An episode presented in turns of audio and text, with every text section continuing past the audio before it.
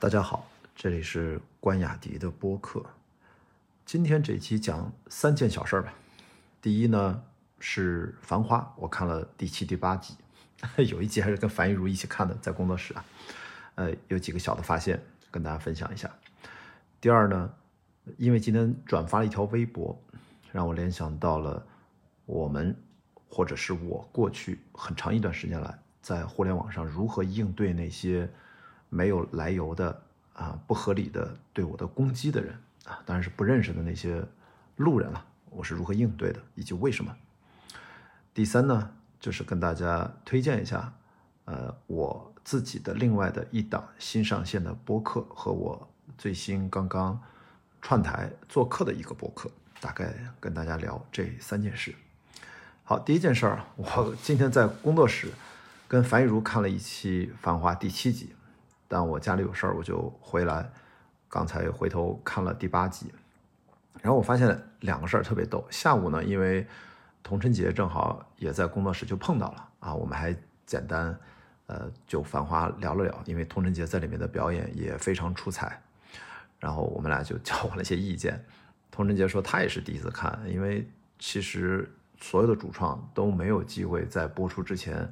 能够看到完整的这个剧啊，所以他们自己也是边看，他们之间朋友之间也在讨论。那我自己啊看到这部戏，我就发现整个有两个看点提供给大家参考。一个呢，就是我昨天讲的不是时代这个大呃这个主角在逐渐的显现。那第七集第八集呢，我觉得这种喜剧风格，这种喜剧喜感。我觉得这是王家卫刻意追求的，这是他印象当中他在呈现他印象当中的上海，在过去那个年代啊这样的一个跟商战吧传奇故事，同时赋予了他非常轻松的一种喜感。他这种喜剧风格呢，他有点我觉得有点当年啊好莱坞那时候叫癫狂喜剧啊，我们这边叫有点有点比较欢闹的这样的喜剧，嗯。这个我是看着非常开心。那这种喜剧风格呢，我我觉得应该是我昨天提到过，本来是东邪西毒，拍出了东成西就。就我脑脑子里面啊，就是有这种东成西就的感觉。实际上他曾经拍电影拍《摆渡人》的时候尝试过，并不成功。哎，但这一次，因为我猜啊，可能是方言的原因，沪语。这样的风格让所有的角色都鲜活起来。他这个喜剧啊，喜感啊，包括里面这个董勇表演的范总啊，真简直是个喜剧人物。那然后就是大家我看弹幕上都很喜欢的汪小姐啊，唐嫣这次表演真的很棒，主要就是因为他们的语言魅力，所有的演员就明显的感觉到说沪语本土语言之后，他的表演的节奏从容自信。以及他对这个角色的理解，就上了一个台阶。我跟樊玉茹在工作室，正好我们打开电视就看了一集。啊，看这一集呢，当然樊玉茹中间还给我解释一下啊，就是这马伊琍跟这这里面胡歌的吵架。他说：“天哪，这也就是要播出啊！他都脑补这马伊琍演的太棒了，就是真的是上海女人吵架那个范儿。但是中间一定要夹杂各种脏话呀，怎么就没有脏话？就是。”翻译说：“我都脑补出它对应的那个脏话是啥了，就看的也很欢乐。因为我是在这个电视 APP 上看的，平时我不是在电脑上，我是用网页看。网页它不是有很多弹幕吗？在 APP 上看没有弹幕，哎，我就有一个新的发现，就是你能够明确的感觉到它的整个画面光线的变化，因为没有弹幕的遮挡。所以说，如果你要看王家卫的构图、画面、摄影，你要把弹幕关掉。”但如果你想有更多的跟大家很多人一起看的这种感觉参与感呢，那你就可以打开弹幕。那我其实还发了个弹幕呢，我说这集里面这汪小姐去救阿宝回来之后累得睡着了，我就说她是戴着眼镜的汪小姐怎么从这个侧面的角度像瘦版李雪琴呢？我就发了个弹幕说，哎，戴着眼镜的汪小姐有点像李雪琴，也不知道会不会被被 唐嫣的粉丝打。然后，但是我就跟樊宇说：“我说你看啊，这里面有范甜甜演那个狠角色，啊，那个店老板，他那脸上的那个光线变化，他随着他的这个脸的来回的转动，他这个表演也非常的准确。可是他脸上那个光影的层次的变化非常细腻。我当时看到那个画面，我就惊了。我跟樊宇说：“我的妈呀！我说咱们这是看的电视剧，这是电影的拍法呀。因为在电视剧里面，你这么打这个轮廓光、渐变光，什么不管叫什么柔光大反差，叫什么，就是总之这种打光的细腻的程度和层次。”包括它景深控制的，你能看到整个画面里面的颜色的这样的搭配，就太细致了这个画面。所以像这样的画面非常非常多啊！所以如果你要想看画面的话，一定就是把弹幕关掉。我说这个了不得。但是我觉得一个剧啊，电视剧我们不是来只是看画面的，还是看故事。我要看他的人物啊，看人物关系。第七集、第八集。给我留下印象最深，我前面说了，就是他的喜剧风格逐渐的确立起来。但是你要让我挑点鸡蛋里挑点骨头，也不是挑不出来啊。比如说他的这个叙事的方法，他已经多次啊，甚至在一集里面，他多次使用这叫什么叫倒叙、插叙或颠倒切，我们不管它叫什么，就是他一般会把故事推到一个重要的情节点，然后他会告诉你，哎，下了一个字幕啊。几分钟前，几小时前，什么多多少年前，还是一九八八年啥啥啥时候？比如他跟王小杰第一次见的时候，他会再回去。他有的时候是整个的倒叙，有的时候是插叙，有的时候就是一个闪回。也就是说，给我的感觉就是一开始吧，我觉得这样，它的确是形成了一种叙事的张力。但是我觉得这两集它使用的这个。方法频次比较多，这也就是王家卫他的剪辑点控制的非常好啊！大家还记不记得前面有一个剪辑点是范总喝高兴了，跟着上去唱安妮，然后他说：“难道我也要上去我唱安妮吗？”因为汪小姐跟他说：“我在帮你折腾明天的什么首发的事儿呢。”结果镜头一切，安妮就喊了一嗓，啪，镜头切走，哇，那个剪辑非常漂亮，对不对？所以在后面。其实很多次都会反过来再告诉你，实际上前面发生了什么。像这种手法吧，我觉得，嗯，就是如果一直这么用下去，这个频次是不是有点密啊？这是我在鸡蛋里面要挑点骨头，不是说这个效果没有效，而是说这个东西一旦让观众形成预期了之后，其实它会有一定的审美的疲劳啊。好，我就挑点那么个小毛病吧。总之呢。第七集、第八集延续了《繁花》，我说从第三集开始，前两集我有点晕啊。从第三集开始，三四五六七八啊，感觉越来越好。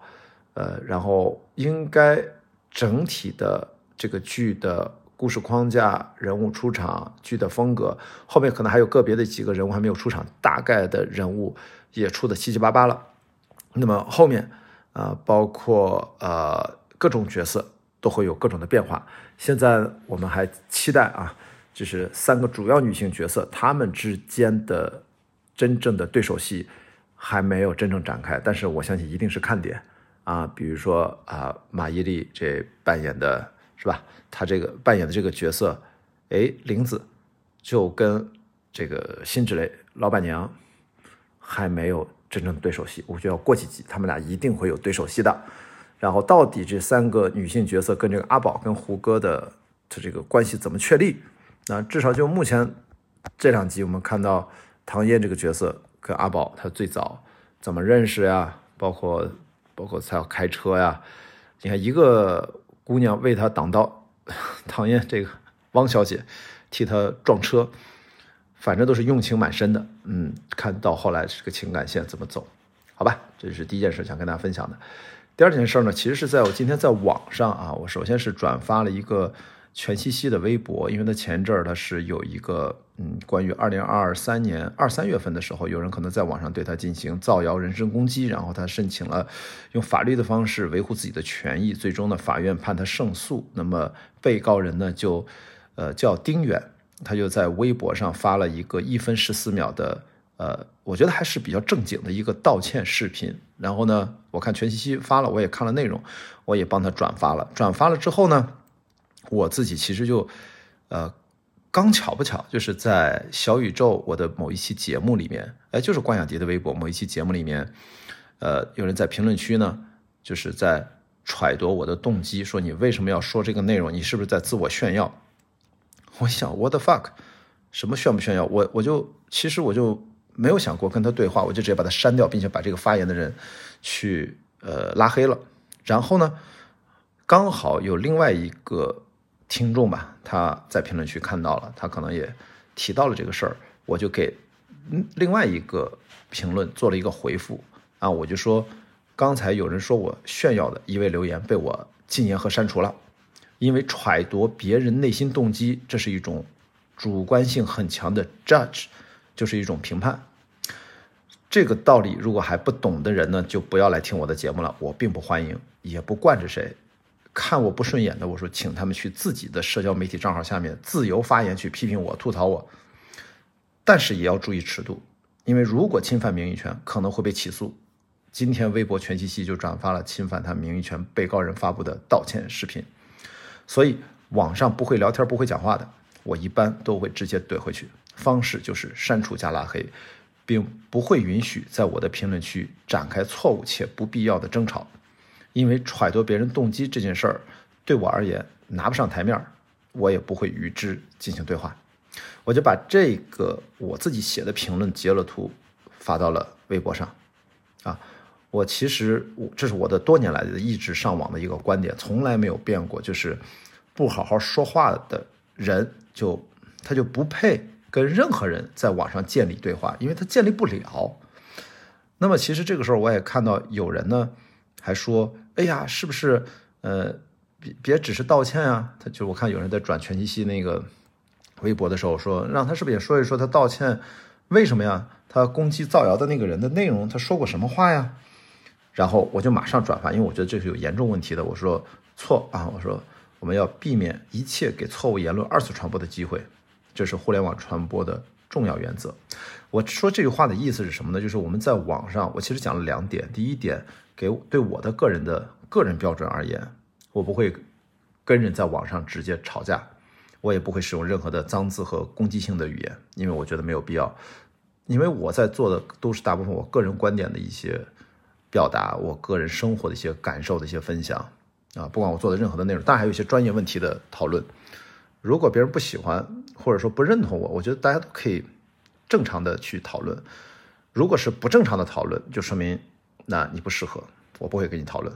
只要你有这种攻击性的语言，或者说阴阳怪气等等等等，我都会拉黑加删除。我一直在网上讲了很多年，要大胆的使用拉黑加删除。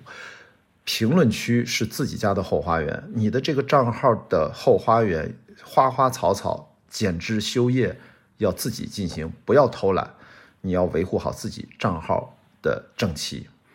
那我也说了，这不叫言论自由，在自己的社交媒体账号的评论区不存在完全的言论自由。那有人说，我为什么不能在你评论区？为什么不能给我留言？你为什么要堵我的嘴啊？我没有堵你的嘴啊，堵你的嘴。那是违法的。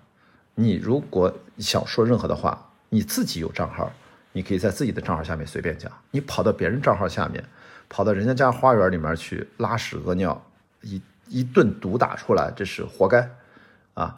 所以我觉得这个观点从来不变。这是第一。第二呢，就是我们在网上，大家要看到，有的时候好像是。你要去解释一件事情，想说明一个观点，然后还要转发一个你不认同的事儿，或者你觉得那个新闻，或者说不是新闻，就一个人的言论他有问题。其实你不认同他，你直接去用自己的话去反驳他，甚至你都不要重复他的话，更不要把他的原话截图传播出去，因为你很很可能就正中了人家下怀。把他的那些错误言论，或者你极其不认同的言论，也不一定错误啊，反正只要你不认同，你还去转发你不认同的观点，哪怕你在解释你的看法，已经不重要了，会被人分散。